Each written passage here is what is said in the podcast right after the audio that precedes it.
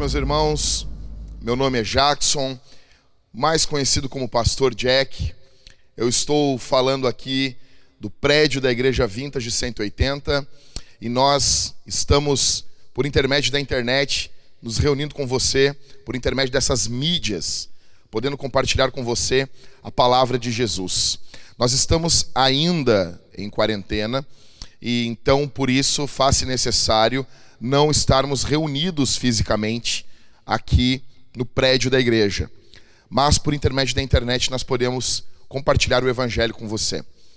Eu pediria que você, nesse momento, pegasse esse link e compartilhasse com o maior número de pessoas. Eu vou dar para você 30 segundos a um minuto. Pega esse link e compartilha nos grupos do WhatsApp da tua família. Coloca lá, naquele grupo que as pessoas só falam de política, Vamos falar de uma coisa muito mais poderosa. Existe uma briga muito grande no Brasil hoje entre o pessoalzinho da direita e o pessoalzinho da esquerda. Eu quero convidar vocês hoje não para ser isentão, mas para não olhar nesse momento para a direita e nem para a esquerda, mas para olhar para cima. Eu quero chamar a tua atenção para uma questão muito mais urgente muito mais séria do que as tolas brigas políticas do nosso país. Tá bom? Nós temos visto um show de, idiotices dos nossos políticos, das várias vertentes. Nós temos visto um show de horrores durante a semana, onde assuntos fúteis, assuntos imbecilizados têm sido louvado, propagado, comunicado no nosso país. O nosso país está envolvido em um grande, terrível, uma grande, um, um grande, terrível problema. Estamos envolvidos nos desdobramentos do Big Brother Brasil. Estamos desenvolvidos, estamos envolvidos nos desdobramentos das doenças. O pessoal que luta pela quarentena contra o pessoal que luta contra a quarentena, e nós temos o pessoalzinho que grita, que está com medo, quem não tem medo, quem vai para a rua, quem faz passeata para a volta do trabalho, quem não faz. E há uma briga, uma celeuma ao redor de coisas que não farão a menor diferença daqui a 100 anos. Nós estamos como a minha cadela. A minha cadela, eu vou servir comida para ela e às vezes ela fica correndo ao redor do, atrás do rabo dela. Nós estamos correndo como a minha cadela, a Fib. Nós estamos correndo atrás do rabo. Então eu peço que você nesse momento, eu quero chamar a tua atenção para a coisa mais importante da tua vida. A coisa mais importante da tua vida não é a fala do Mandetta nem a do Bolsonaro. A coisa e a fala mais importante é a fala da palavra de Deus. E é sobre isso que eu quero falar com você nesse momento. Por isso, pegue esse link, compartilha fala: Nós temos uma palavra para você. Compartilha no seu Facebook. Se você é da Vintage, você tem a, a obrigação de fazer isso. Nós precisamos ter mais de 100 compartilhamentos desse link no Facebook. Eu quero olhar logo depois que terminar essa live. Compartilha no Twitter. Vamos lá. O pessoal que está aqui está fazendo isso nesse exato momento.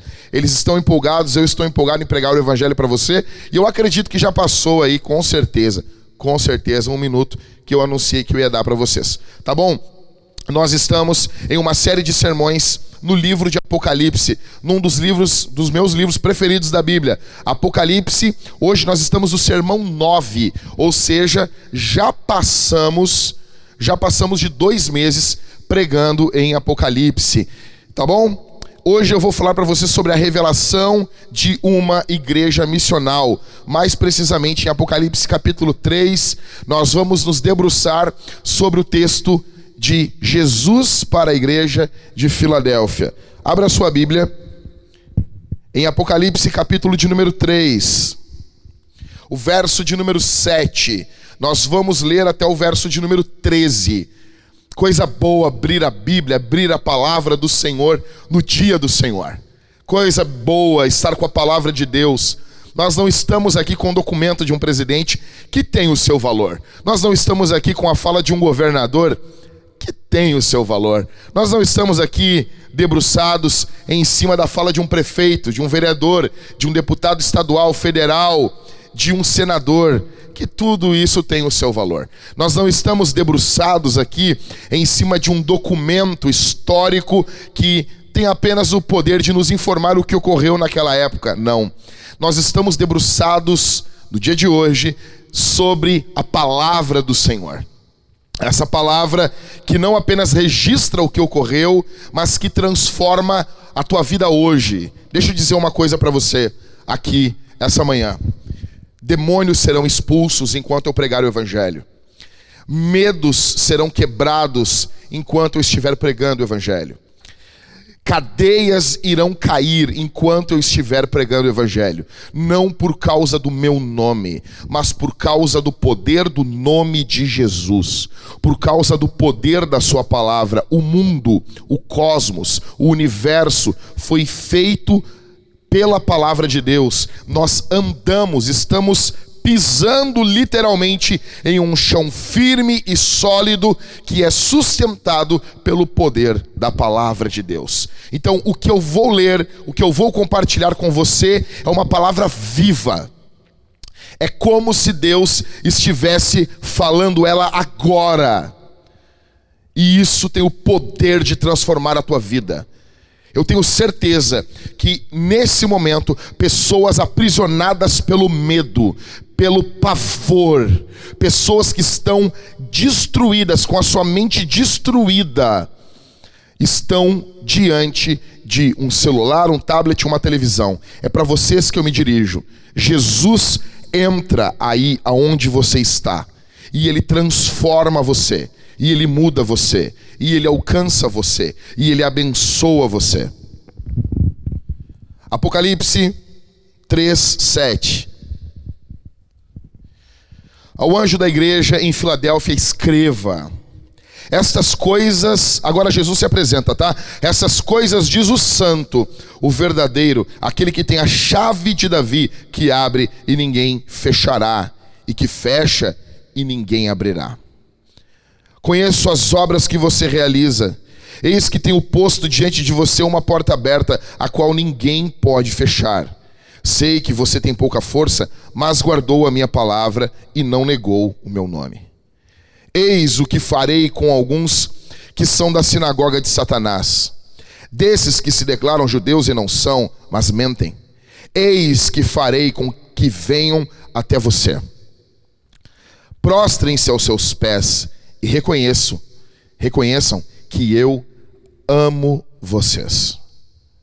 Verso 10: Você guardou a palavra da minha perseverança, por isso também eu o guardarei da hora da provação que há de vir sobre o mundo inteiro, para pôr à prova os que habitam sobre a terra. Verso 11: Venho sem demora, conserve o que você tem, para que ninguém tome a sua coroa.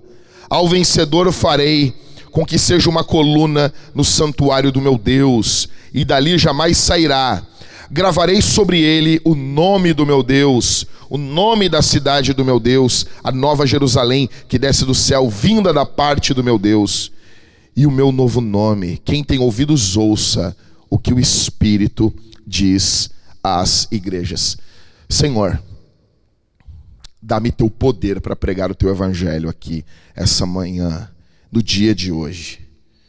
Faz milagres e maravilhas. Derrama teu poder. No nome de Jesus, nos curvaremos e nos deleitaremos a tua palavra. No nome de Jesus.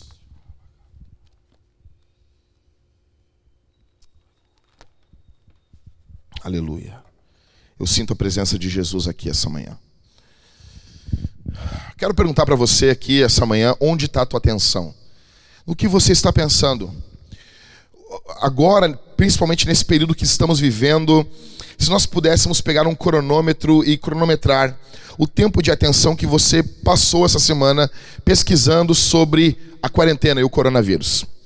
E nós pudéssemos pegar esse cronômetro e cronometrar o tempo que você passou brincando com seus filhos, rindo com seu esposo, rindo com a sua esposa. Se pudéssemos pegar um cronômetro e cronometrar o tempo que você pensou na doença chamada coronavírus e no momento que você pensou nas glórias de Jesus. Uh, se pudéssemos cronometrar, se pudéssemos estar diante disso, e enquanto eu falo isso, pessoas estão pensando: não, mas isso não é uma forma honesta de, de, de começarmos um sermão. Para você que pensou isso, eu digo que sim. Sim. O amor a Cristo, a confiança em Jesus, o poder do Espírito, ele não é manifestado apenas por tempo, mas ele precisa ser manifestado na prática. Eu pergunto: onde está a sua atenção? Quem você segue no Facebook? Quem você segue no Twitter? Quais as lives você viu essa semana? Quem fez live essa semana, Ricardo? Vintage Culture, Culture. Luiz Marenco, uma boa live, uma boa live. Você viu a live do Luiz Marenco essa semana? Uh, você viu a live de qual cientista essa semana? Você viu, você está interessado no que, no, nos desdobramentos da política, no que está ocorrendo? Você está preocupado com as decisões que os políticos vão tomando? E você pensa no fundo, no fundo, que os políticos, gente, olha aqui para mim, que os políticos estão soltos, eles estão tomando decisões uh, soltas. Não há ninguém sobre os políticos, não há um rei dos reis governando o universo. Onde está a sua atenção? Onde está os seus medos? Aonde está focado os seus olhos? Para onde você está olhando? Quais são os seus favoritos do seu navegador? Eu não sei você, mas os, os favoritos do meu navegador são muitos. Porque às vezes eu não consigo ler uma coisa, eu jogo para os favoritos. Eu não consigo ler uma coisa, eu jogo para os favoritos. Eu tive um computador que eu usei ele por quase 10 anos. Então eu tinha mais ou menos uns 3 mil links nos favoritos. Quais são os seus favoritos? Talvez você não é louco como eu. Você tem três, quatro, cinco links nos favoritos. O que é que você pesquisa? Quais os jornais você lê? Quais os repórteres você ouve? Quais os pastores você ouve durante a semana? Onde está a sua atenção? Quem você segue no Twitter? O Twitter para mim é uma das melhores ferramentas para estarmos informados. Mas também no Twitter nós temos muita imbecilidade, muitas frases imbecis, muitas pessoas que só colocam imbecilidades que de vez em quando tem o seu lugar. Onde você está? Onde está a sua atenção? Deixe eu dizer uma coisa para você. E eu não quero vir aqui como um santarrão, como alguém que é perfeito. Não, não, não, não, não. Eu estou lotado de pecados. Se não fosse Jesus Cristo em minha vida, eu não estaria aqui de pé pregando o evangelho para você. Se não fosse Jesus Cristo em minha vida, eu não estaria 22 anos sem me desviar dos caminhos do Senhor. Eu já teria feito alguma coisa, eu estaria morto. Mas Jesus Cristo tem me sustentado. Deixe dizer uma coisa como teu pastor. Eu amo você. Eu sou como teu pai. Eu quero o bem para você. Deixe dizer isso para você aqui essa manhã desde o dia em que a minha atenção passou a ser em primeiro lugar de Jesus, desde o dia em que a minha atenção passou a ser primeiro na palavra, na oração, eu sou um cristão, a primeira coisa que eu faço no dia não é lavar o meu rosto, não é nem urinar, não é nem ir no banheiro, a primeira coisa, ainda deitado na cama, eu puxo o meu devocional, eu faço isso há anos, desde que esse foi o primeiro, primeiro ato da minha vida, isso tem trazido paz no meu coração. Quando quando começou esse período da quarentena no Brasil, eu tive alguns dias muito tenebrosos, muito ruins. Só que essas práticas devocionais diárias foram foram literalmente assim, progredindo e vencendo o medo interno. Onde está a sua atenção? Onde está a sua atenção?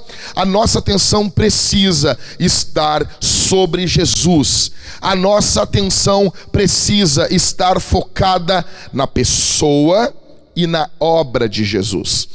Naquilo que Jesus é e naquilo o que Jesus faz. E deixe eu dizer uma coisa para você. O texto que acabamos de ler em Apocalipse 3 mostra uma coisa. Jesus também tem a sua atenção. Jesus também tem o seu tempo. Nós poderíamos cronometrar o tempo de Jesus lendo os evangelhos. Nós poderíamos ver o que ocupou os primeiros lugares na agenda de Jesus. Nós poderíamos ver. E uma das coisas que Apocalipse capítulo 3 nos mostra é que a atenção de Jesus está sobre a igreja. Jesus está atento às igrejas locais. Eu pergunto para você: você está atento ao que está ocorrendo na sua igreja? Você está atento ao que está ocorrendo com os membros da sua igreja? Eu pergunto aqui para os irmãos da Vintage: vocês estão atentos ao que está ocorrendo com os membros do seu GC? Com os membros daqueles irmãos que participam nos grupos pequenos, nos grupos caseiros, nos grupos de conexão. Você está atento ao que está ocorrendo na vida deles? A Bíblia nos mostra que Jesus está atento. Ele está atento e ele está atento de forma relacional. O nosso Deus, ele não está ligado a nós de uma forma impessoal. O nosso Deus não está sujeito ao tempo, ele está ligado a nós de forma pessoal. Ele está atento ao que está ocorrendo em nossa igreja. Nota uma coisa: nós estamos na igreja de número 6. Semana que vem, se Deus permitir, pregarei sobre a igreja de Laodiceia. Uma coisa que fica claro para mim aqui é que quando nós olhamos as igrejas anteriores, nós vemos correções.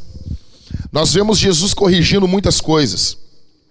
Nós vemos elogios e nós vemos confronto. Porém, na leitura que nós fizemos aqui em Apocalipse 3, do 7 ao 13, não há nenhuma correção para Filadélfia. Nenhuma, nenhuma, nenhuma. Isso aqui mostra que Jesus não generaliza as igrejas. Jesus não trata as igrejas como um balaio. Então, como diz o reverendo Hernandes Dias Lopes, ele diz que ele vai, quando as pessoas perguntam nas igrejas que ele vai hoje no Brasil, no mundo, as pessoas perguntam para ele: "Reverendo, como que vai a igreja?" E o reverendo diz assim: "Depende. Como que vai a tua vida? Como que vai você? Como que vai a sua comunhão com Deus? Como que vai a tua igreja? Tratar a igreja de forma generalizada às vezes é algo tolo. Jesus aqui em Apocalipse não trata a igreja de forma generalizada. Cada igreja local tem a sua mensagem.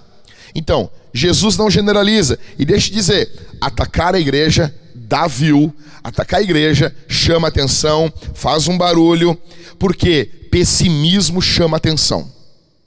Se você tem uma notícia, um pessimismo, se você tiver um vídeo assim, eu quero falar sobre o inferno. E eu sou um pregador que prego há mais de 20 anos sobre o inferno. Eu prego sobre o inferno, eu posto esse sermão no YouTube. Na outra semana eu prego sobre as glórias do céu. Ele vai ter muito menos visualização. Se você tiver uma visão pessimista sobre a igreja, você vai chamar atenção, você vai fazer barulho, só que você não vai estar sendo bíblico se você generalizar de forma terrível. Uma coisa que fica clara aqui é que eh, Filadélfia, com certeza, ela não era uma igreja perfeita. Ela não é uma igreja perfeita, mas por que, que Jesus não coloca todos os pecados de Filadélfia aqui? Sabe o que, que é? É que nem todo pecado merece se tornar público. Existem coisas que Jesus pode tratar de forma específica. Nem tudo vale a pena ser mencionado. A segunda coisa como diz o reverendo Hernandes, a guisa de introdução, que eu queria falar para vocês, é que o encorajamento, ele é uma arma poderosa.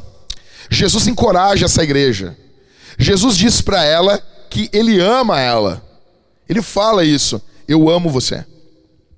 Essa igreja, ela durou por mais de 1200 anos. Encorajamento é uma, é uma arma poderosa.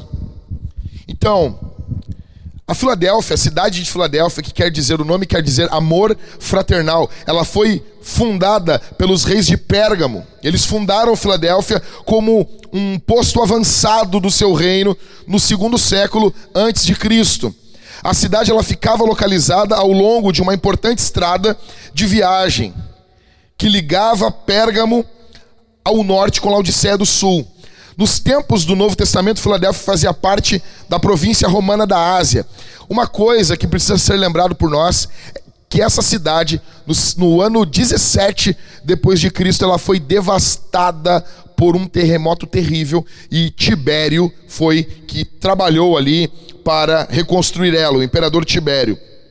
Hoje essa cidade ela fica ela, ela é a cidade turca Alershir, situada a 130 quilômetros da cidade de Esmirna.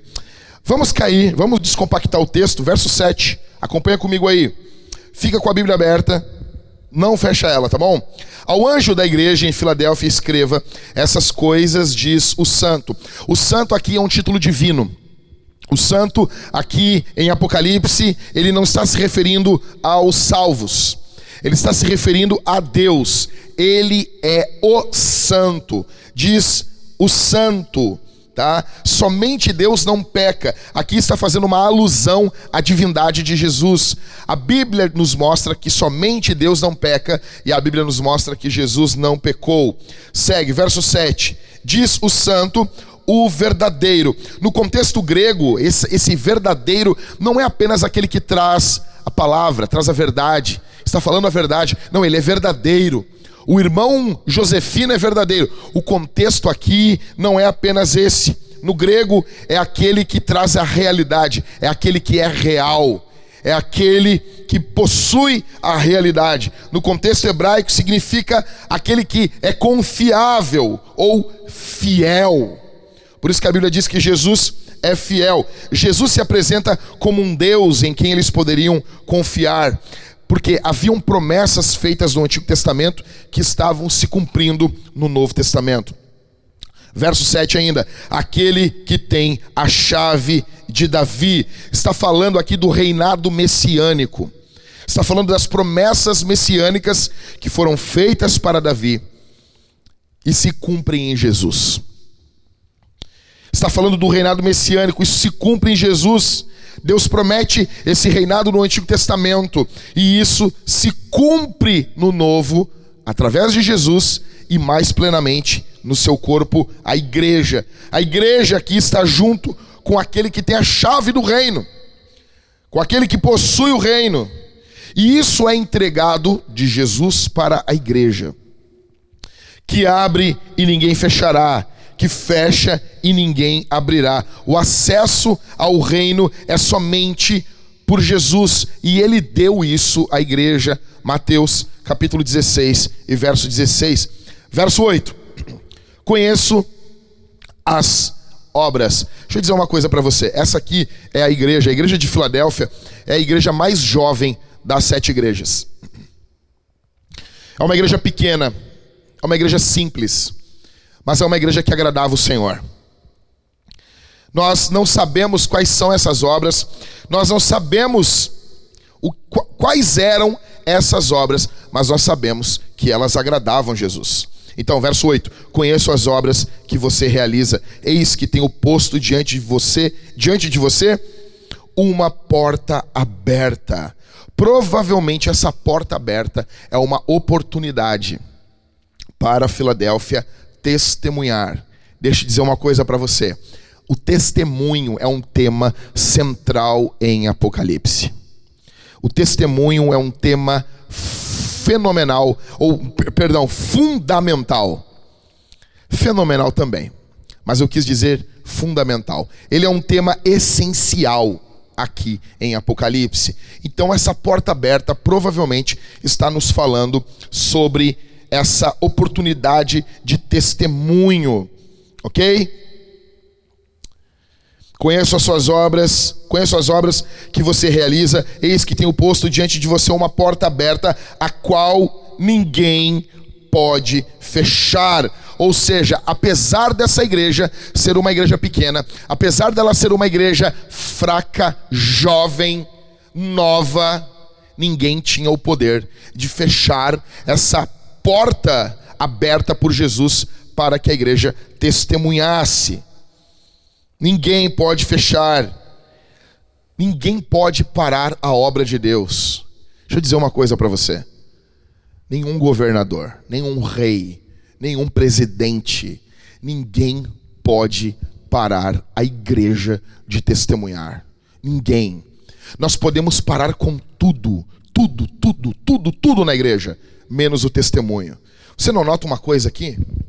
Você não nota que a, a, essa quarentena ela serviu de forma fenomenal para nos mostrar o que, que é essencial na igreja? Com todo respeito a maioria dos ministérios, eles tiveram uma pausa.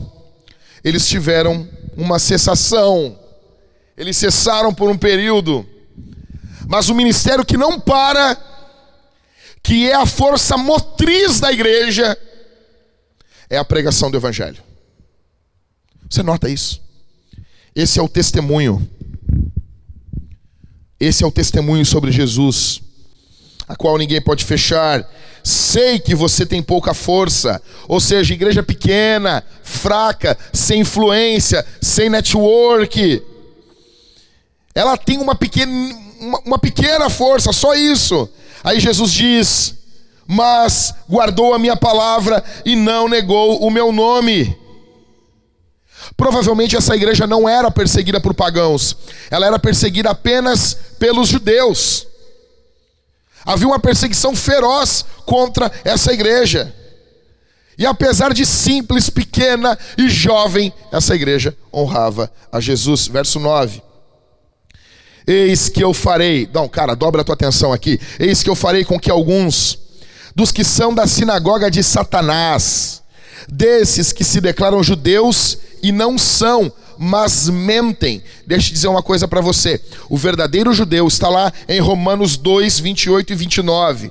Pesquisa depois. O verdadeiro judeu não é o que nasceu de uma linhagem hebraica, dos lombos de Abraão. O verdadeiro judeu é o Israel espiritual de Deus, é a igreja.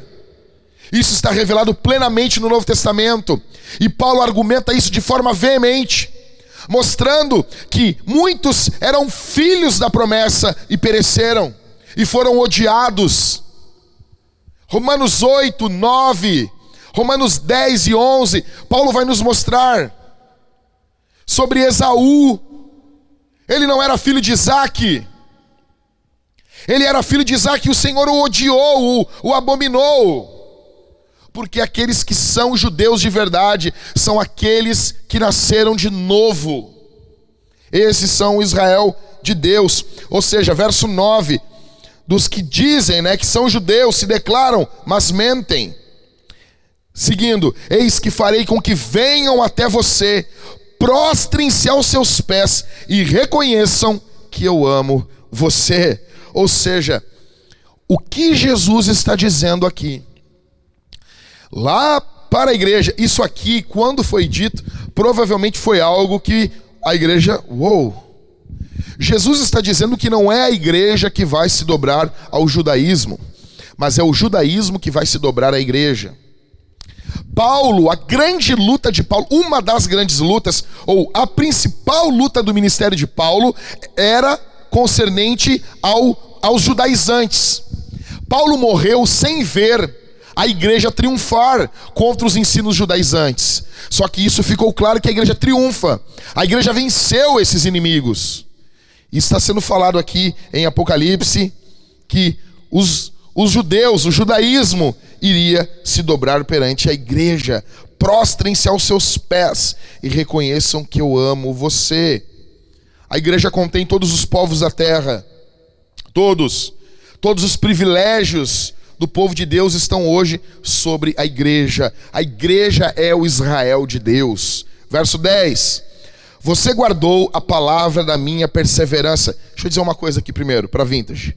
Irmãos, toda vez que você ler as promessas de Deus no Antigo Testamento sobre Israel, você está lendo as promessas de Deus sobre o povo de Deus. Você pode muito bem entender que essas promessas são para você.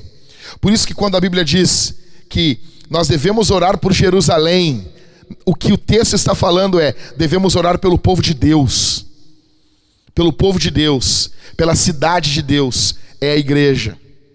Tá bom? Verso 10: Você guardou a palavra da minha perseverança. A igreja, o foco da igreja aqui era perseverar. Paulo vai falar isso direto nas suas cartas do Novo Testamento também. E uma das evidências do Novo Testamento é a perseverança. É a perseverança. Seguindo, por isso também eu guardarei, eu o guardarei da hora da provação que há de vir sobre o mundo inteiro, para pôr à prova os que habitam na terra. Deixa eu dizer uma coisa aqui. Alguns pré-tribulacionistas, ou seja, esse nome é um nome meio complicado, mas é aqueles que acreditam que a igreja vai ser arrebatada antes da grande tribulação. Visão essa que a igreja não teve durante 1900 anos. Isso é novo, é muito novo, tá bom? Então, esses dizem que esse texto está dizendo o quê? Eu vou guardar vocês da aprovação que há de vir sobre o mundo inteiro. O texto não está dizendo que Jesus vai tirar a igreja desse mundo antes da aprovação. Até porque Mateus capítulo 24 nos mostra que nós passaremos pela grande tribulação. O que o texto está falando é que a igreja vai ser preservada dentro da tribulação. Quando Deus derramou as pragas no Egito, Deus tirou Israel antes? Ou Israel estava sendo guardado dentro do Egito enquanto as pragas caíam sobre o Egito? A tribulação virá sobre o mundo, mas a igreja de Jesus será preservada. Ok? Verso 11, Jesus diz: Ah, deixa eu dizer, voltando no verso 10 aqui, uma outra coisa. Nós não acreditamos em arrebatamento secreto. Nós não acreditamos, aqui na Vintage, em uma, um, um, um arrebatamento que ninguém vê, uma volta de Jesus que ninguém vê, ninguém viu Jesus vindo, as pessoas sumiram, tá, mas cadê Jesus? A Bíblia diz que todo olho o verá, todo olho o verá. Eu creio em arrebatamento, claro que eu creio. Jesus está voltando e a igreja sobe, encontra com ele nos ares, como Paulo nos falou aos Tessalonicenses. Nós nos encontramos com Jesus nos ares e voltamos com Jesus. Todo olho verá, todo olho verá a igreja triunfando junto com o Senhor Jesus. Todo olho o verá. Não, não existe na Escritura uma volta secreta. Jesus voltou e ninguém viu. Aonde isso? Jesus está voltando, aí as pessoas somem e daí ninguém viu Jesus. Aonde isso? Todo olho o verá. Verso 11: Venho sem demora venho sem demora. A ideia predominante aqui no livro todo. Ele virá uma segunda vinda, ele vai vir de novo. E havia uma promessa que Jesus viria, que o Messias viria. Havia uma promessa que o Messias viria sobre esse mundo. Pela primeira vez, os homens não acreditaram no que Isaías disse. Os homens não acreditaram no texto de Gênesis. Os homens não acreditaram no que a palavra de Deus dizia. E ele veio a primeira vez, ele cumpriu a palavra e ele prometeu: Eu virei uma segunda vez. E hoje se repete a mesma história. Essa semana eu fui ridicularizado no Twitter porque eu disse que qualquer barulho que eu escuto no céu, eu olho para os meus braços para ver se eles estão sendo transformados, se eu estou ficando com o meu corpo glorificado. Você imagina isso? Eu passei a ser ridicularizado porque eu estou aguardando Jesus voltar. Já acordei de madrugada com barulho, era show aqui num dos estádios de Porto Alegre. Eu acordei de madrugada com barulho. Primeira coisa que eu fiz, o que eu sou um crente. O que, que eu fiz? Eu vou pensar que era o Neil Peart do Rush tocando dentro da, da arena ou do Olímpico? Não. Eu abri minha janela e olhei para cima. Por quê? Porque eu estou esperando ele voltar. Jesus diz: Venho sem demora. Verso 11. Me perdoa por gritar e estourar tuas caixas aí, tá? Ricardo, tem um pouco mais de retorno para mim aqui? O cara quer retorno, né, meu? Tem ninguém aqui.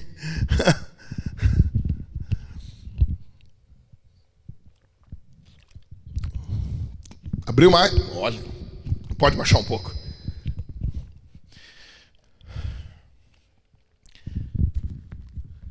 Verso 11. Tá bom, tá ótimo assim, cara. Conserva o que você tem, para que ninguém tome a sua coroa. Ou seja, Jesus está encorajando essa igreja a continuar, a prosseguir. Jesus está encorajando. Alguém vai dizer assim: ah, mas por que uma pessoa precisa uh, se guardar? Por que uma pessoa precisa, de certa forma, uh, alguém dizer para ela: olha, não desiste. Se Jesus predestinou, a pessoa vai chegar até o céu. Esse é uma, um pensamento uh, simplista da eleição. O Deus que predestina o final, vou dar um exemplo aqui. Aqui está um rapaz aqui da nossa igreja, solteiro, o nome dele é Levi, tá bom? Então você pode procurar nos meus amigos, o nome Levi, e você olhar ele, você jovem, se você está procurando um pretendente. Levi. Alexander Levi, como é que está o nome mesmo, Levi? Alexandre Levi. Se ele falou é porque ele quer que as pessoas saibam o nome dele. Tá bom? É. Se ele não quisesse, era só ele dizer, né, Ricardo? Não, não, não vou dizer, mas ele quis dizer, tá bom? É uma benção esse rapaz. É um dos que mais trabalha aqui na igreja. Então, digamos assim, que Jesus chega e elege o Levi. O Levi foi eleito. Foi, foi eleito para ir para o céu.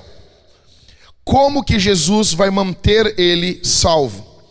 Por advertências. O final do Levi está predestinado. Mas o meio pelo qual o Levi vai chegar a esse final também foi predestinado.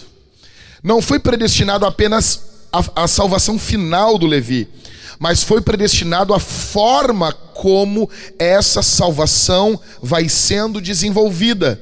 Então, eu chego para o Levi e repreendo ele e falo, ainda que não haja necessidade, ele é uma benção, mas eu chamo a atenção dele, Levi, cuida isso, cuida aquilo, eu estou cuidando da vida dele. Alguém vai dizer, mas se ele é eleito, por que que tu está fazendo isso? Justamente por ele ser eleito, eu estou fazendo isso. O Deus que predestinou a salvação final, predestinou a forma como essa salvação vai se dar. Por isso que Jesus diz para Filadélfia: conserva o que você tem, para que ninguém tome a sua coroa. E ninguém tomou a coroa dessa igreja. Jesus predestinou que ninguém tomaria a coroa dessa igreja, mas ele predestinou como que essa coroa não seria tomada através de uma repreensão. Tá bom? Verso 12. Uh, ao vencedor eu farei com que seja uma coluna no santuário do meu Deus, e dali jamais sairá. Ou seja, essa coluna aqui, ela, ela é uma linguagem simbólica. Ela vai repetir em Apocalipse lá no final. E, e, a ideia da coluna é que essa coluna não é movida. A cidade de Filadélfia foi uma cidade sacudida por um terremoto. E aqui ela é uma cidade que ela é uma, ela é uma igreja agora que é como uma coluna. Ela não mexe. A segurança. Essa igreja não depende do seu livre-arbítrio para ficar de pé. Ela depende do poder do Espírito Santo. É uma cidade destruída por terremotos, mas que agora é uma coluna. Jesus diz: gravarei sobre ele o nome do meu Deus. Ou seja, a, a ideia aqui é propriedade. Números capítulo 6, verso 27. O Senhor te abençoe, faça resplandecer sobre você, o nome de Deus esteja sobre você. Dá uma ideia de possessão. Gravarei sobre ele o nome do meu Deus. O nome de Deus era colocado sobre o povo de Israel e agora é colocado sobre a igreja, sobre o seu povo. Sendo que no capítulo 13 de Apocalipse, os servos da besta trazem gravados em si o nome da besta. Seguindo, o nome, gravarei sobre ele o nome do meu Deus, o nome da cidade do meu Deus. Não, aqui eu queria parar um pouco com você, eu queria que você prestasse atenção. Eu moro em Porto Alegre, um milhão e meio de habitantes só na capital. Somando, aí nós passamos facinho, a, a, a região metropolitana, ah, nós passamos tranquilamente de 2 milhões de habitantes. É muita gente. Nós moramos em uma metrópole. E todas as vezes que eu viajo, eu, eu não é, chega a ser uma viagem, mas que eu, que eu vou passear com a minha esposa pelas cidadezinhas do interior, eu olho essas cidadezinhas e eu penso, bah, seria legal ter uma, uma, uma casinha aqui, batizar as crianças aqui nessa igreja, ter umas galinhas, né? Uma vidinha assim do campo. E deixa eu dizer uma coisa, na nossa linguagem, na nossa cabeça, isso está marcado como uma vida celestial. As pessoas pensam, e às vezes a gente pensa erroneamente, que o céu ele vai ser um, um, um lugarzinho com um campo, com as galinhas, as galinhas, as vaquinhas a gente não consegue imaginar o céu como uma metrópole, com um carro. Você sabia que vai ter carros no céu? Uh, você sabia que vai ter máquinas no céu? Você sabia que vai ter tecnologia no céu? Você sabia que essas coisas. Você precisa imaginar o céu sem o pecado e os efeitos do pecado. Por exemplo, não teremos no céu o hospital. O hospital é pecado? Não, mas ele, ele é uma consequência do pecado. Por causa do pecado veio as doenças, então temos hospitais. Não teremos prisões no céu. Só que o, o quadro do céu que Jesus nos mostra em Apocalipse não é de um campinho, não é de uma fazendinha, não é. O quadro que está nos mostrado aqui é o quadro de uma cidade, de uma mega cidade, de uma megalópole. Ou seja, é uma enorme cidade. A história da humanidade começa em um campo e ela se encerra em uma cidade.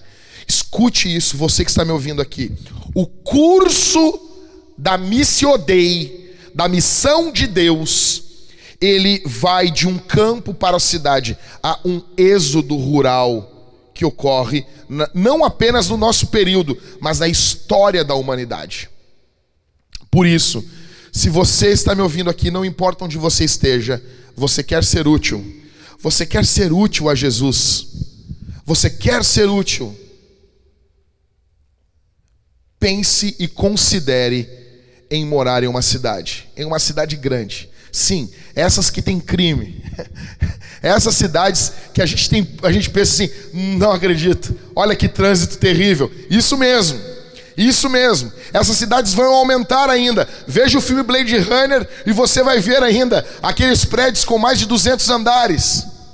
Imagine isso, todo mundo falando chinês. Que alegria! É aí onde Jesus quer a igreja. É aí onde Jesus quer o seu povo. No meio do caos. Bendito seja o Senhor. E deixa eu dizer uma coisa, vontade dá, gente, de pegar, morar num campo, num negócio. E talvez você pode morar num campo, morar próximo a uma cidade, mas o que nós mais precisamos são igrejas nos grandes centros. Tanto que o termo pagão quer dizer homem do campo. Porque nos, desde os primeiros séculos a igreja sempre foi forte em grandes cidades. Porque a cultura aflui, flui como um rio das grandes cidades para as pequenas. Deixa eu dizer uma coisa para você: Paulo não visitou nenhuma pequena cidade no Novo Testamento. Nenhuma. Nenhuma, nenhuma. Ele só pregou o evangelho em grandes centros. Então talvez você, como eu, você mora numa cidade onde há crime, onde há violência, onde há desgaste, a mobilidade urbana é uma coisa que irrita você. Você não pode andar com a sua bicicleta, com a sua cestinha e uma rúcula baby em cima, que já vem alguém com um caminhão e um jato de fumaça preta e mata a sua rúcula baby. Você fica triste. Mas quando você olha para a Bíblia, você pensa: nossa, que legal, seremos como os Teletubbies andando igual o Tink Wink, ou como o pano de fundo, a mesa ali do Windows XP, aquele campo bonito. Não! A eternidade será em uma cidade. João viu ruas de ouro. Você tem noção disso? Você tem noção? Isso é fenomenal. O nome da cidade do meu Deus Pode baixar um pouco só aqui, faz favor? Um pouquinho o meu retorno. Deu uma subida do nada aqui. Mas tá bom esse tom aqui, eu posso botar o mic mais para baixo, é melhor. A nova Jerusalém que desce do céu, vinda da parte de Deus, ou seja, a, a vinda do reino de Deus em Apocalipse, lá no final do livro, é mostrada como a vinda de uma cidade. Como a vinda de uma cidade. Aleluia. Aleluia. Nós temos tudo para odiar as cidades. Uh, o pastor Rogério, um homem de Deus aqui em Porto Alegre, ele é pastor de, da igreja Capela Missional. Ele disse para mim o seguinte: cidade, ele, esse conceito eu aprendi com ele. Nós vemos a primeira menção da cidade na Bíblia de forma pecaminosa. A ideia é se espalhar e eles ficam agrupados. Pastor Rogério disse uma coisa: não é que Deus lá no final em Apocalipse, preste atenção nisso, você que está me ouvindo. Não é que lá em Apocalipse Deus pegou o conceito pecaminoso e redimiu esse conceito. Eu pensava isso. Ele disse não. O conceito de cidade é um conceito que já estava em Deus. O homem apenas manifestou esse conceito, mas agora, por causa da queda, ele manifesta isso de forma pecaminosa. Ok? Verso 13. Quem tem ouvidos ouça o que o Espírito diz às igrejas, a mesma citação, para ficarmos atentos. Ok, como que nós podemos ser essa igreja? Como que nós podemos ser essa igreja? Como que nós podemos ser essa igreja missional? Como que nós podemos ser uma Filadélfia missional? Porque deixa eu dizer uma coisa para vocês, eu não quero apenas estudar sobre Filadélfia, eu quero ser uma Filadélfia.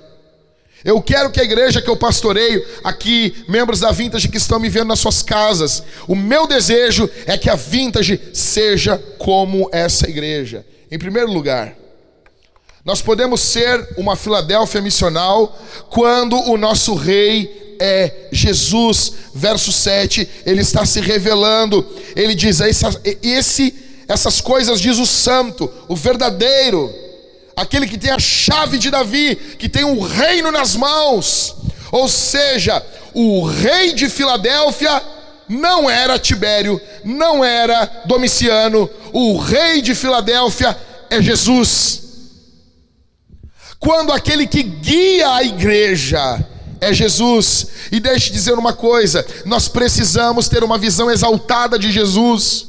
No período que nós estamos vivendo, aonde os políticos exaltam seus nomes, aonde correntes econômicas exaltam os seus nomes, aonde há uma briga, há uma discussão enorme, e parece que alguém diz assim: ok, Jack, mas e na prática? Na prática é isso, na prática é Jesus.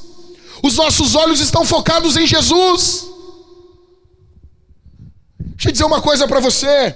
Eu pensei, eu sempre fui um cara que pensava na morte. Eu sempre pensei, eu nunca vivi um dia depois de cristão sem pensar na minha morte. Bom, hum, hum, vai ser assim. E depois, agora dessa pandemia, eu passei a pensar mais ainda. E deixa eu dizer uma coisa: eu tenho me acostumado com a ideia. Eu estou me acostumando com a ideia. O nosso rei é Jesus. O nosso rei é Jesus. Nós precisamos ter uma visão exaltada.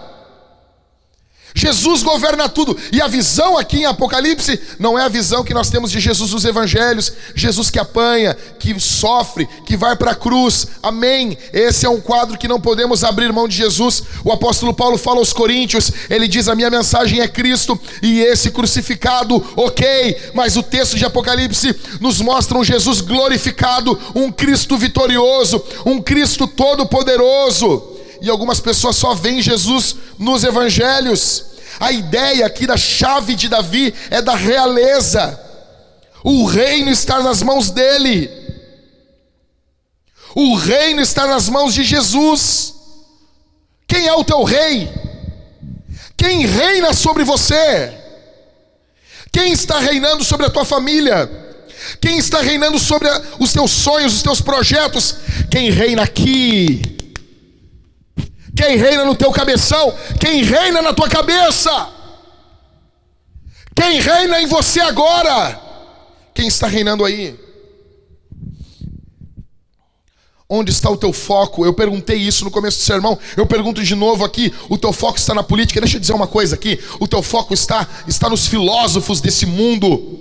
Paulo cita os filósofos pregando o evangelho. Deixa eu dizer uma coisa: eles estão nos passando uma mensagem redentora. Os filósofos da nossa época, eles querem vender para nós que suas palavras, suas filosofias trarão de certa forma uma redenção, mas isso é mentira as suas palavras não estarão dentro de nós e não nos manterão firmes diante daquele que sentará no trono branco no juízo final. As palavras dos filósofos irão, irão se distinguir, irão se dispersar como água. Quem é o teu rei? Quem é o teu rei? Quem reina sobre você? Quem reina? Quem governa? Eu quero ser um pastor de uma igreja. Vintage, escute isso aqui. Eu quero ser pastor de uma igreja onde o rei é Jesus. Aonde o rei não são os pastores. Aonde eu não vou ser o rei.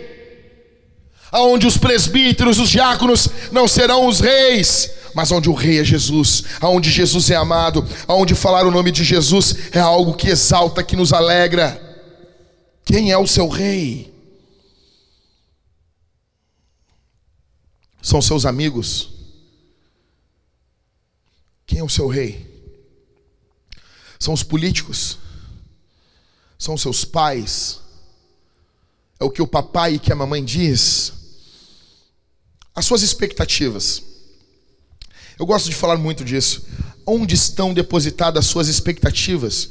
Aonde você está assim, uau, Cara, coisas, Jesus vai fazer coisas grandiosas. Deixa eu dizer uma coisa: quando eu olho para a história, eu vejo muitas tragédias, eu vejo tragédias atrás, atrás de tragédias, eu vejo pessoas chorando, sofrimento, e eu sei que nós vamos chorar, e eu sei que nós vamos sofrer, mas eu sei de uma coisa: todas as coisas cooperam para o bem daqueles que amam a Deus. E eu não quero falar esse texto aqui de uma forma leviana sobre você. Talvez você está temendo, talvez você está quebrado, talvez você está angustiado, talvez você você está me ouvindo nesse momento e dizendo assim: Jack, eu não tenho essa fé, eu não tenho essa coragem, eu não tenho essa disposição. Eu quero dizer para você que está me ouvindo nesse momento: o Espírito Santo pode pegar essa pregação simples desse pregador aqui, simples, que não prega em um púlpito de acrílico, que não tem uma mesinha de acrílico, que não está pregando com um tablet. Esse pregador old school, esse pregador aqui que está até fora de forma, Jesus pode pregar essa essa palavra e impetrar dentro do teu coração e gerar fé dentro de você. Você não está preso a esse estilo de vida, você não está preso a essa situação de vida. Talvez você esteja sem fé, desanimado, cabeça baixa, sem a perspectiva de um futuro. Eu venho aqui dizer para você que existe um rei acima de todos os reis, que existe um Deus acima de todos os deuses, que existe um Senhor acima de todos os senhores, que existe uma uma pessoa, o nome dele é Jesus, nas suas mãos estão todo o universo, as estrelas, os seus pés não cabem no nosso planeta, ele chama as estrelas pelo seu nome, todos os átomos da história lhe obedecem, o seu nome é Jesus, ele é todo poderoso, ele é o rei de Israel, ele é o rei da igreja, ele é o rei da história, ele reinará eternamente e ele está com sua palavra nesse momento, através do poder do Espírito Espírito Santo, gerando fé dentro de você, gerando confiança dentro de você, gerando esperança dentro de você, gerando vida em você que está morto, gerando cura em você que está doente. Bendito seja o nome de Jesus. Bendito seja o nome de Jesus.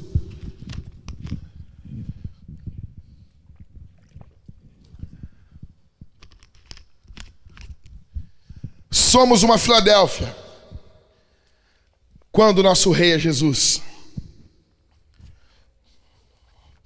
Deixa eu dizer uma coisa aqui. Deixa eu fazer uma coisa aqui. Talvez você está ouvindo, eu, eu sou um pregador, eu fui criado, eu nasci no ambiente pentecostal. Não adianta. Eu posso estudar exegese, eu posso estudar comentários bíblicos, eu posso ler o que for. A base é carismática, continuista, dentro do meu peito, eu creio no poder do Espírito Santo. Eu creio. Isso aqui que eu estou fazendo, eu não estou te informando, eu não sou um professor apenas. Eu creio que a pregação ela é uma informação de uma notícia. Eu não estou aqui passando um conteúdo, eu vim aqui trazer uma boa notícia para você. Eu vim aqui animar, encorajar você. O que, que nós fazemos após ouvir uma boa notícia? Nós nos alegramos.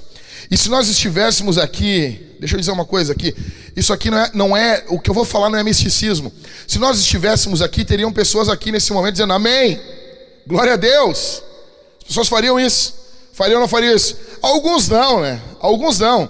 Alguns são mais quietos, mais calados. Eu peço que nesse momento você faça isso no nosso chat no YouTube. Escreve ali, vamos explodir isso aí. Vamos botar mil mensagens, glória a Deus, amém. E para cada amém que você está colocando aí, você vai se comprometer no nosso primeiro culto, após essa quarentena, você falar isso aqui, enquanto estiver sendo pregada a palavra de Deus de forma pessoal. Tá bom? Então vai colocando no chat ali, glória a Deus, amém. Eu creio, Jesus, aleluia. Bendito seja o nome do Senhor. Isso não atrapalha a pregação, tá bom? O que atrapalha a pregação é murmuração. O que atrapalha a pregação é incredulidade. O que atrapalha a pregação é falta de atenção. Você dizer glória a Deus enquanto o pregador está pregando, quando ele dá uma pausa e você glorificar o nome de Jesus, isso não atrapalha, isso encoraja, isso anima, isso dá ânimo para pregar. Eu estou aqui pregando no poder do Espírito Santo e dizendo para você: o seu rei precisa ser Jesus. Suas expectativas não têm que estar sendo colocadas em governo nenhum, em homem nenhum. Você tem que estar atento ao que está ocorrendo na sua época, óbvio, mas suas expectativas não estão nisso. As suas expectativas estão em Jesus. Dois. Como que a gente pode então ser uma Filadélfia missional? Quando a gente contextualiza o Evangelho, quando a gente explica o Evangelho. O Evangelho tem que ser contextualizado para o mundo que a gente está vivendo. A gente tem que falar a língua das pessoas. Eu me lembro que eu estava em uma, um congresso e foi falado sobre contextualização. E tudo que é feito no mundo é feito com contextualização. Tudo, tudo, tudo, tudo. Você não consegue fugir disso. Você só vai fazer isso de forma bem feita ou mal feita. E eu me lembro que. Uh, o, o Ricardo, eu me lembro que estavam discutindo sobre o louvor, sobre o grandioso és tu. E daí um irmão muito indignado disse assim: Mas por que estão tocando agora em outro ritmo? O grandioso és tu, por que, que mudaram o louvor? Por que, que mudaram? O louvor não era assim.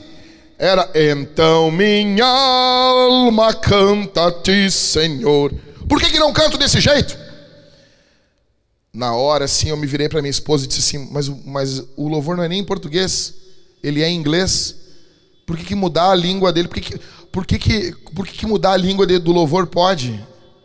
Primeiro que quando cantaram em português já cantaram, já cantaram na, na língua, na língua, na nossa língua, já mudou. Ou seja, já houve uma contextualização. Tudo que nós fazemos, aquele irmão queria que o louvor fosse contextualizado, talvez em 1915. Se você quer pregar o evangelho, você tem que pregar o evangelho na linguagem de 2020. Você tem que falar o que as pessoas estão falando hoje, na língua delas. Você quer servir água para um chinês? Você serve água num copo chinês. A água não muda, a água é a água. É a água da vida, é a palavra. Mas o copo, a forma como você apresenta, muda. Isso muda. Nota bem, Jesus fala com essa igreja e ele diz para essa igreja o que? Vocês vão ser coluna. Nota que a mensagem foi contextualizada para essa igreja. Uma igreja que, que estava numa cidade que sofreu um terremoto. Quando Jesus se apresenta para cada igreja em Apocalipse, ele se apresenta dentro da realidade daquele povo, dentro da realidade. Eu, isso vai ficar muito claro na semana que vem, quando eu falar para você sobre Laodiceia, sobre a, a, águas quentes, águas frias, água morna. E muitos pregadores não sabem explicar esse texto, por que, que Jesus diz: quem dera fosses frio? Em Laodiceia é bom ser frio, tem um porquê. Eu vou explicar isso semana que vem para vocês. Então, se você quer ser uma igreja missional, você precisa contextualizar o evangelho, porque Jesus contextualiza o evangelho. Na verdade, deixa eu dizer uma coisa para você aqui, isso pode parecer uma heresia, mas não é. Eu fiz o meu dever de casa. Jesus é a contextualização de Deus. Eu vou repetir: Jesus é a contextualização de Deus. É Deus, a encarnação é uma contextualização. O fato de Deus se fazer carne, a encarnacionalidade de Deus. Quando Deus encarna, ele vem no nosso, na nossa estatura, ele fala olhando nos nossos olhos, assim como um pai se ajoelha para falar olhando no olho do seu filho e da sua filha. Billy Graham dizia: que se você quiser pregar o evangelho para uma formiga, você precisa primeiro se tornar uma formiga. É isso. Então precisamos contextualizar. Você quer falar do Evangelho? Você quer pregar o Evangelho? Você precisa falar o Evangelho na linguagem das pessoas. Muitas pessoas dizem assim, pô, o Jack, ele, ele, ele é um pregador que usa palavras chulas. Não é não, cara. Não é não. Nunca usei. Nunca usei. Nenhuma. Nenhuma. Falo só o que as pessoas falam. Falam a palavra. Eu falo, o meu estilo de pregar é, é o street style. Tá certo, Levi? Tá certo? É o estilo das ruas. Tá bom? Ou seja, eu estou falando que as pessoas entendem. Se eu chegar aqui e ficar falando sobre a cognoscibilidade de Deus e começar a usar termos técnicos, atributos, se eu falar sobre a economia da Trindade, cara, aí é para matar. Os teólogos de hoje em dia falam, vamos falar sobre a economia da Trindade. O que, que as pessoas pensam? Pô, a Trindade está fazendo um curso de economia. Entende? As pessoas não entendem que economia no, ali é função. Enfim. Então nós não usamos mais esses termos. Terceiro, uma igreja missional é uma igreja que é odiada pelo diabo. verso 8 e verso 9, nos mostra que, apesar dessa igreja ter pouca força, ela era odiada pela sinagoga de Satanás, pela sinagoga do diabo.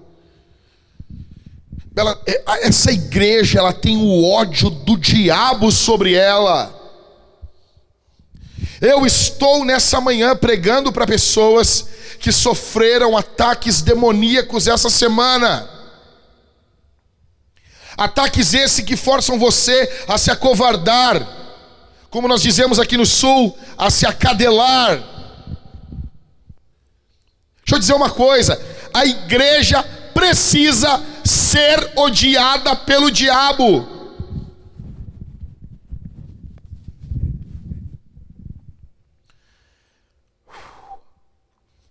Você já se sentiu impotente diante do mundo? Você já se sentiu uh, uh, minúsculo diante de tudo que, tá, que está ocorrendo na história? Você já se sentiu uma pessoa sem poder diante de tantos acontecimentos. Nossa, os acontecimentos são tão grandiosos. Quem sou eu? Eu sou tão minúsculo. Filadélfia era assim. E nós vemos que os olhos daquele que rege a história se agradava de Filadélfia.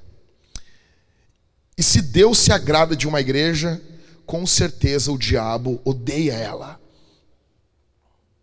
Uma coisa que a gente precisa deixar claro aqui esse, nesse culto é que Paulo ele era conhecido no inferno.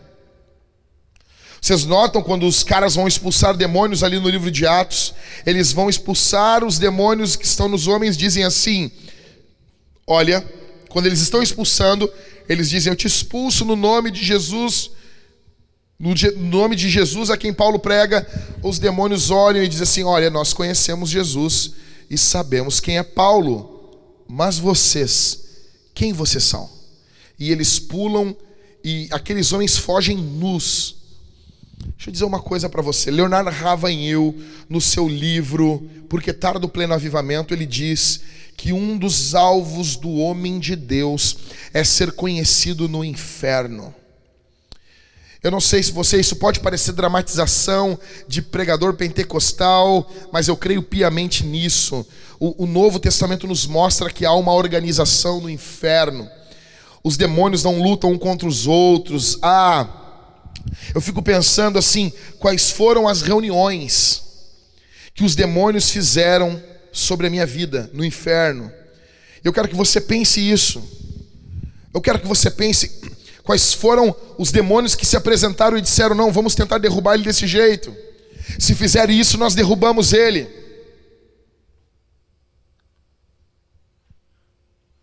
Leonard Ravanhil diz também que enquanto Paulo viveu, o inferno não teve paz. O inferno não teve paz. O diabo odeia você. E essa é uma boa notícia, my friend. Essa é uma ótima notícia para você nessa manhã. Receba ela com um sorriso no seu rosto. Ei, por que, que você está sorrindo? Eu estou sorrindo porque o diabo me odeia. E sabe qual é a segunda parte da boa notícia? Eu também odeio o diabo. O diabo odiava essa igreja. Hoje nós temos igrejas que são aplaudidas por pessoas possessas por demônios. A igreja de Atos caía na graça do povo, óbvio que, que caía, óbvio, óbvio. Mas a igreja também foi perseguida por pessoas que serviam a Satanás. Essa é uma ótima notícia para você essa manhã, pequenino de Deus. Se alegre. Se você é odiado pelo diabo, se pastor, eu tenho sido atacado pelo diabo, dê um sorriso, fique feliz, cante uma música, cante uma linda canção, aumente, veja uma live. Você vai ter várias durante essa semana. Por que, que você está tão feliz, Jimmy? Eu estou feliz porque o diabo me odeia. E qual é a última, a, a, a próxima boa notícia? Ei, Paul, ei, Bob, eu também odeio ele. Eu também odeio ele. Como podemos ser uma Filadélfia missional? Eu quero pastorear uma igreja odiada pelo diabo. Filadélfia era odiada. Aleluia. Aleluia. Bendito seja o nome de Jesus. Bendito seja o nome de Jesus. Quarto. Como que a gente pode ser uma Filadélfia missional? Quando entendemos que a igreja é amada por Jesus.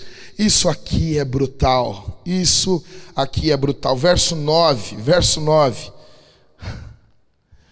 Verso 9.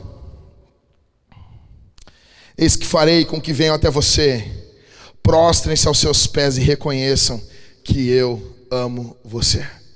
Que eu amo você. Você sente isso? Pequenino de Deus. Você que está me ouvindo nesse momento, você, minha irmã que está me ouvindo, você que tem temores, você, meu irmão que está com medo, você que está. Você sente esse amor. Você recebe esse amor.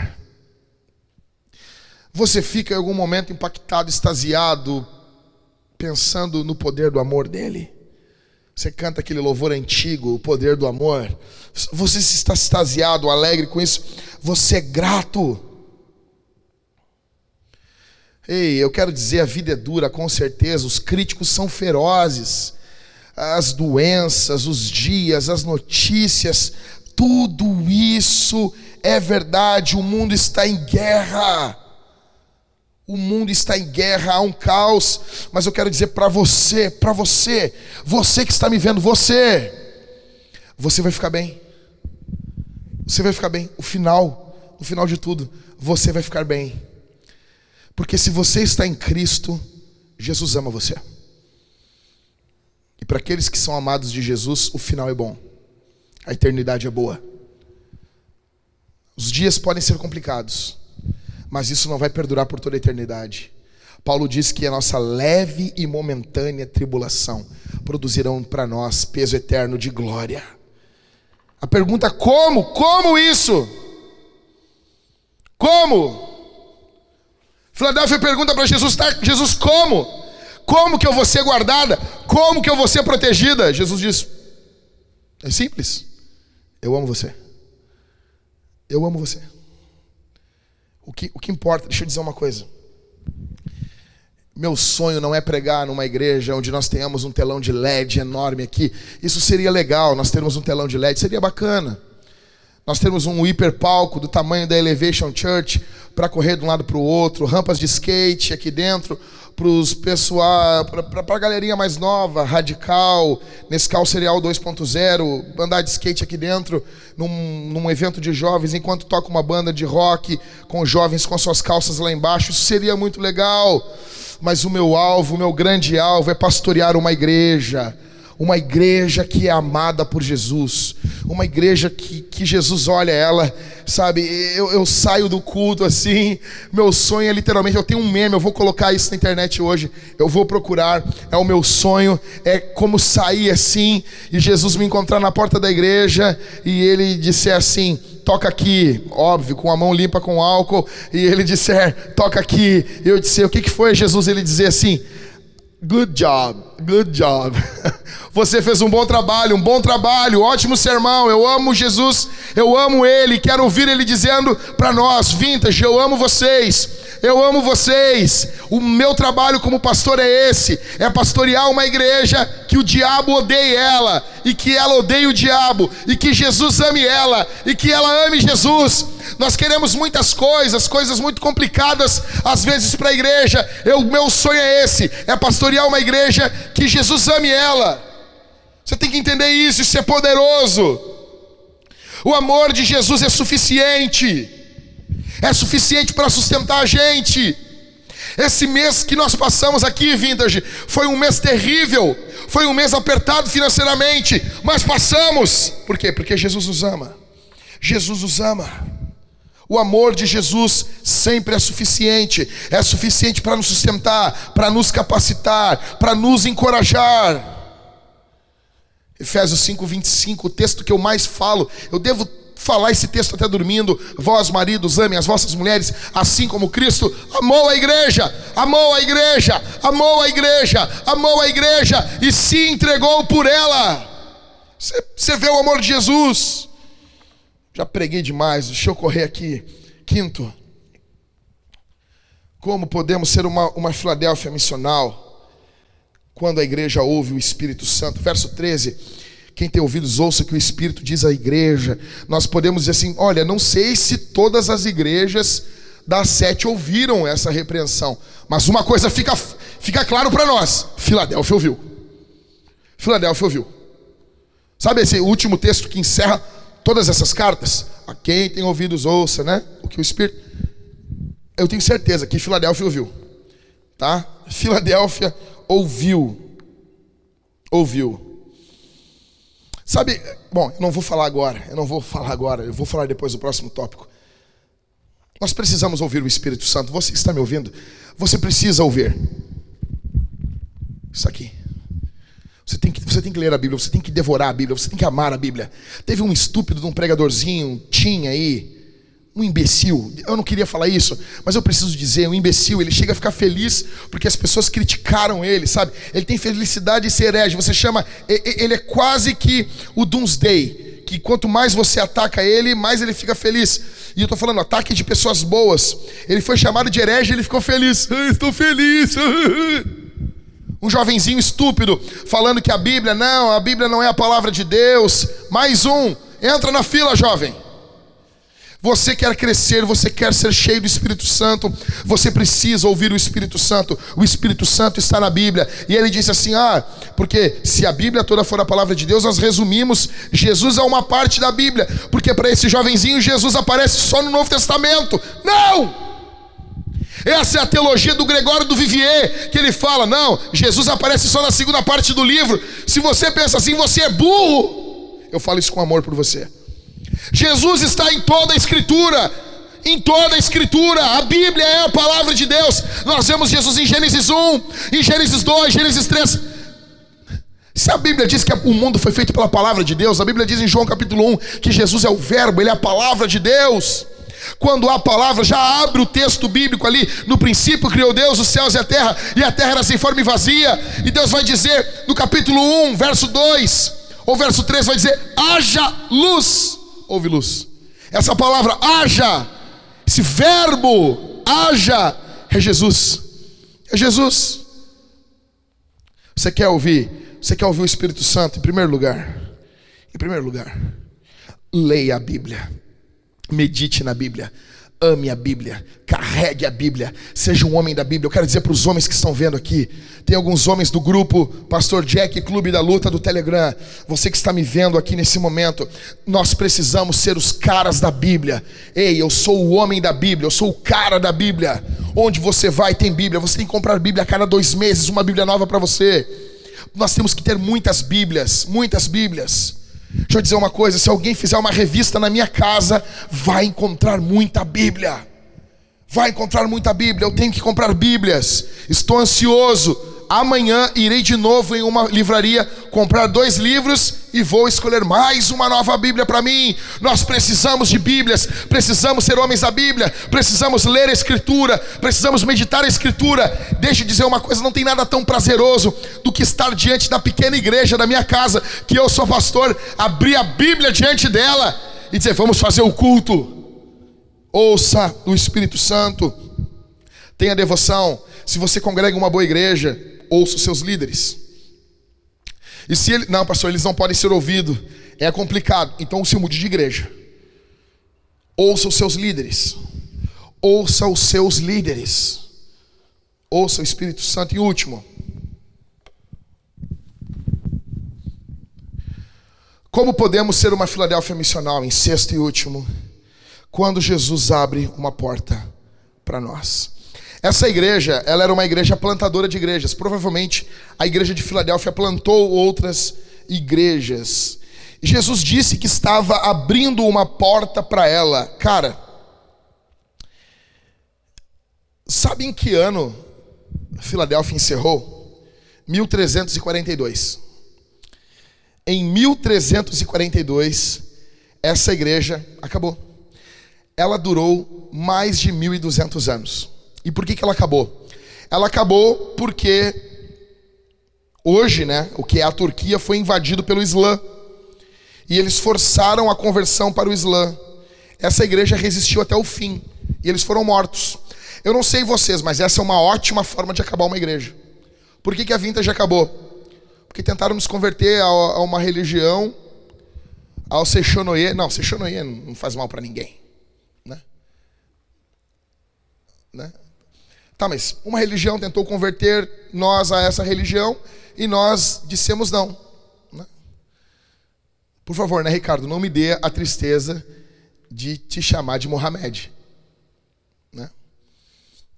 Mohamed Ricardo. Então, não. Essa igreja, você imagina isso, ela fechou as portas.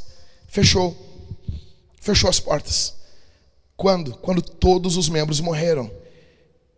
Todos eles foram mortos por não negarem a Jesus.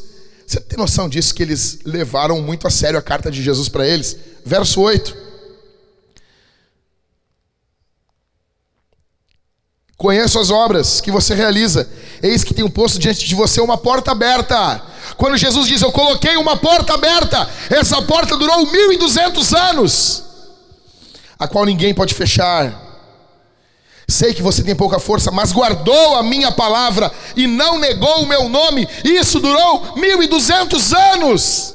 Eles não negaram o nome de Jesus. Jesus disse: Guarda o que você tem, para que ninguém tome a sua coroa. Eles disseram: Ei, Jesus, ok, vamos levar isso a sério. Levar isso a sério por 1200 anos. Eu não estou dizendo que a vintage é uma Filadélfia, eu estou dizendo que a gente quer ser. Esse é o nosso alvo. Esse é o nosso alvo. Jesus abriu uma porta para nós? Abriu. Jesus abriu uma porta para vintage.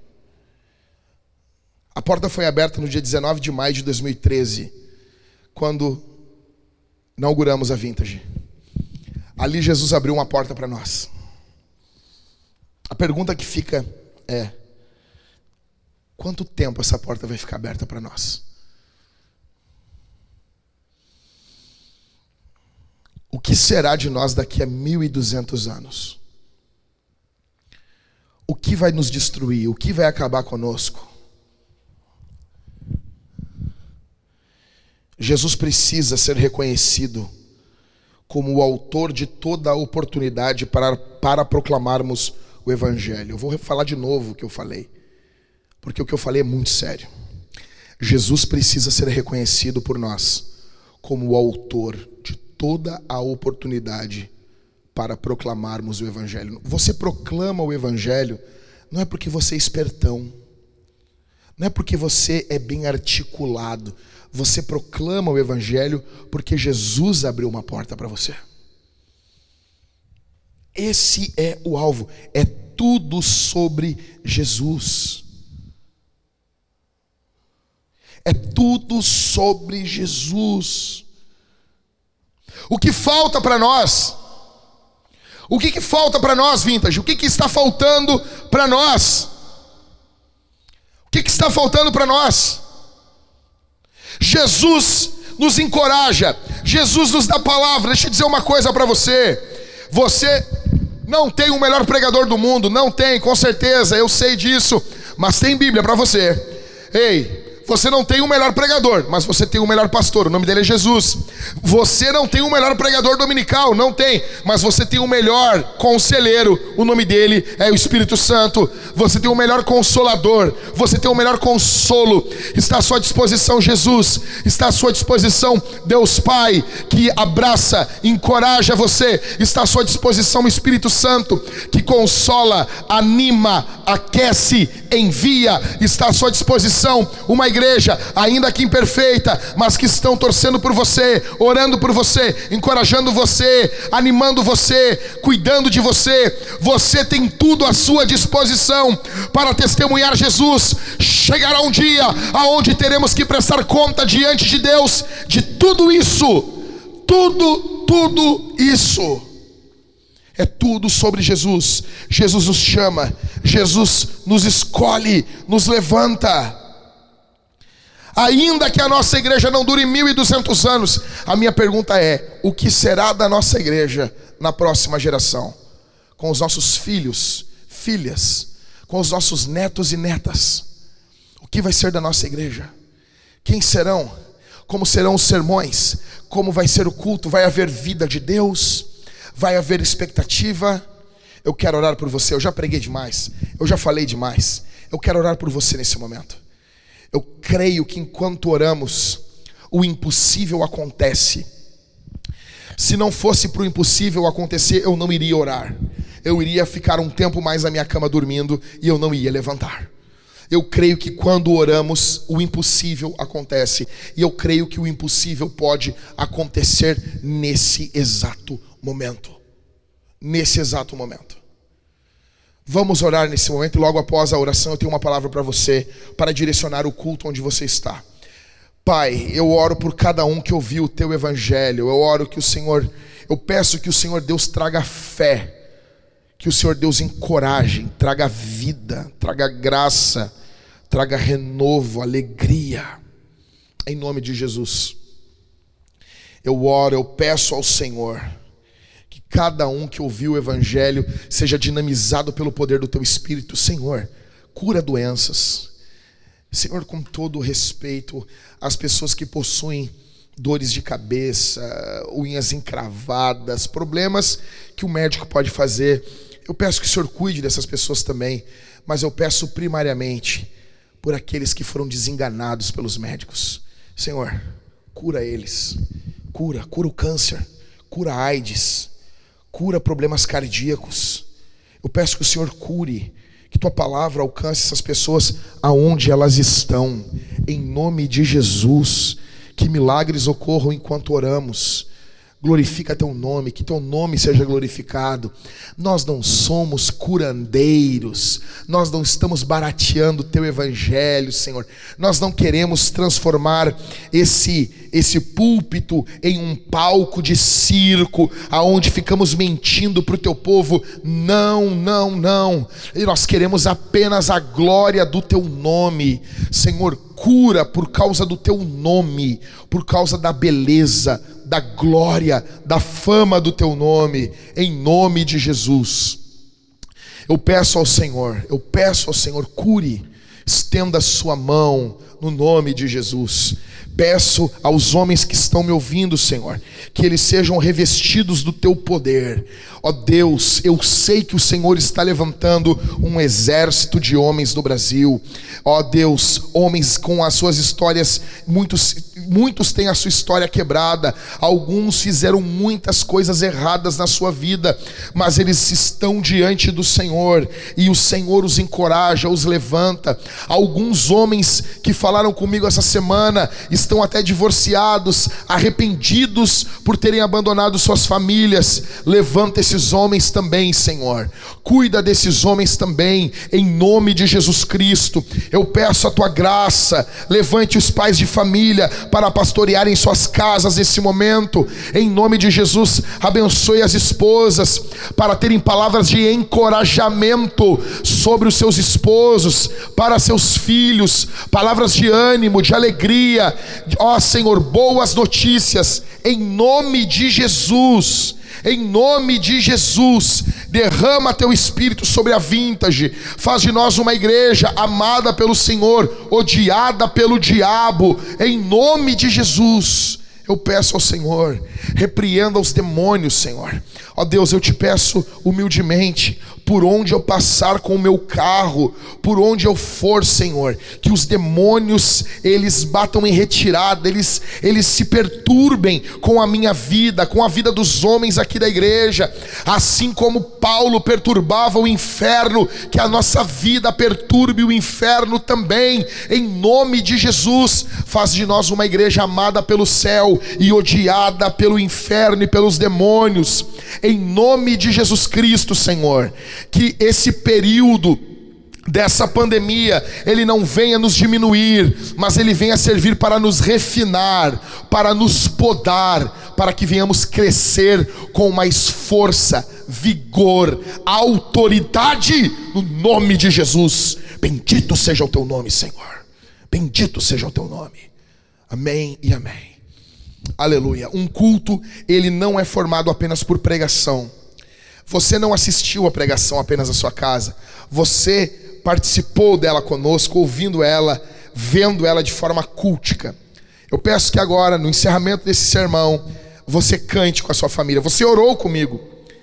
Você orou, você concordou, você orou, você mandou até orações escritas no chat do YouTube. Eu estou muito feliz com isso. Nós vamos dar um jeito de colocar um computador aqui na frente, virado para mim, e eu lendo os teus amém, glória a Deus. Eu vou pregar assim de semana que vem. Aleluia. Glória a Deus.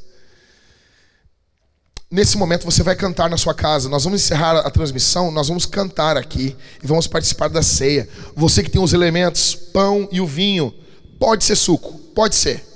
Pode ser suco. Mas os elementos da Bíblia são pão e vinho. Você que tem o pão e o vinho e entre parênteses suco na sua casa, você pode participar da ceia com a sua família. Você vai após essa essa transmissão, você vai cantar. Pode ser um louvor, o louvor mais simples que você souber, pode ser apenas uma estrofe. Você vai cantar com a sua família e você vai participar do corpo e do sangue de Jesus. E Jesus vai fortalecer você. E Jesus vai encher você do Espírito Santo enquanto você faz isso. Tá bom? O Levi vai colocar aqui para nós a forma como você tem para se juntar a nós. Deixa eu dizer uma coisa para você.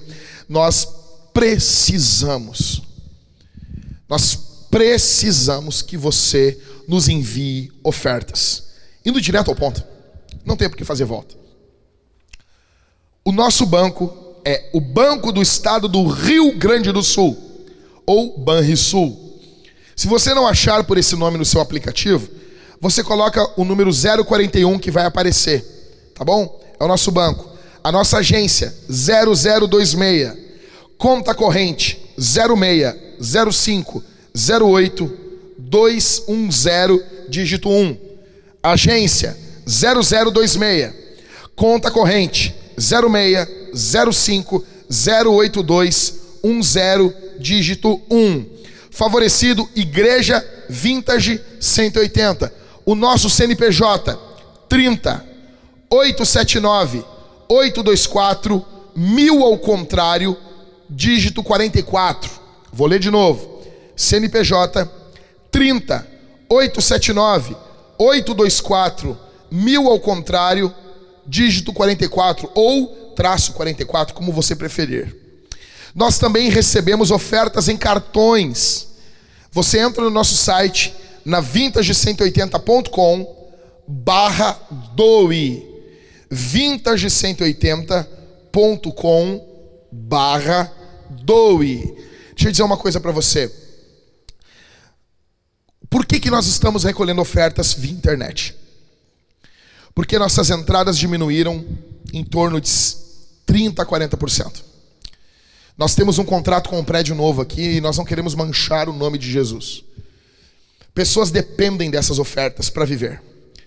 Assim que começou a pandemia, a primeira coisa que eu disse para os pastores: suspendam o meu salário. Eu estou receber nada. Jesus tem cuidado de mim.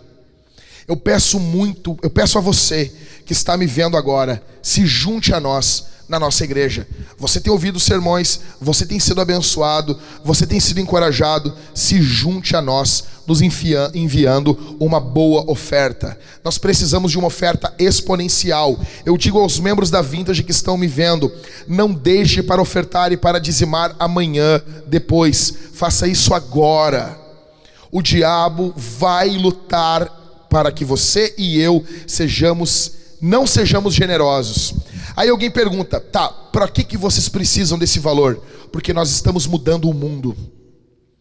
Se você quer se juntar à transformação do mundo, se você olha o mundo e você diz o mundo não pode ser como está, só existe uma coisa que muda o mundo: é a pregação do Evangelho, é a plantação de igrejas. Não morreu o nosso sonho de plantarmos uma igreja na cidade de Canoas, uma na cidade de Caxias ou Bento Gonçalves e uma igreja na capital do Uruguai, em Montevidéu. Irmãos entraram em contato comigo e eles vão recolher dinheiro nas suas igrejas quando voltar aos cultos para patrocinar a nossa ida a Montevidéu, para espiar a terra. Nós queremos plantar igrejas. E nós precisamos, e isso precisa ser patrocinado. Junte-se a nós. Nós não estamos prometendo nada para você, mas nós prometemos que você vai ver a colheita desse dinheiro. Com os seus olhos você vai contemplar a colheita. Qual é a colheita? É ele frutificando no reino de Deus. E para algumas pessoas que estão ouvindo isso, isso não é a promessa de uma teologia da prosperidade. Jamais. Eu estou dizendo para algumas pessoas que estão ouvindo isso, algumas pessoas serão abençoadas financeiramente, sim, ao fazerem isso. E isso é para que você continue abençoando. Algumas pessoas têm o ministério da doação. E você sabe se Deus deu isso a você. Essa é uma graça que poucos desejam. Tá bom, meus irmãos? Eu encerro essa transmissão em nome de Jesus. Deus abençoe você, o seu domingo. Vive esse domingo para a fama do nome de Jesus. Se você puder, onde você estiver, saia da sua casa, caminhe um pouco na rua, pegue um pouco de sol e, e, e fale de Jesus aonde você for, tá bom? Deus abençoe você, em nome de Jesus. Fique com o Senhor.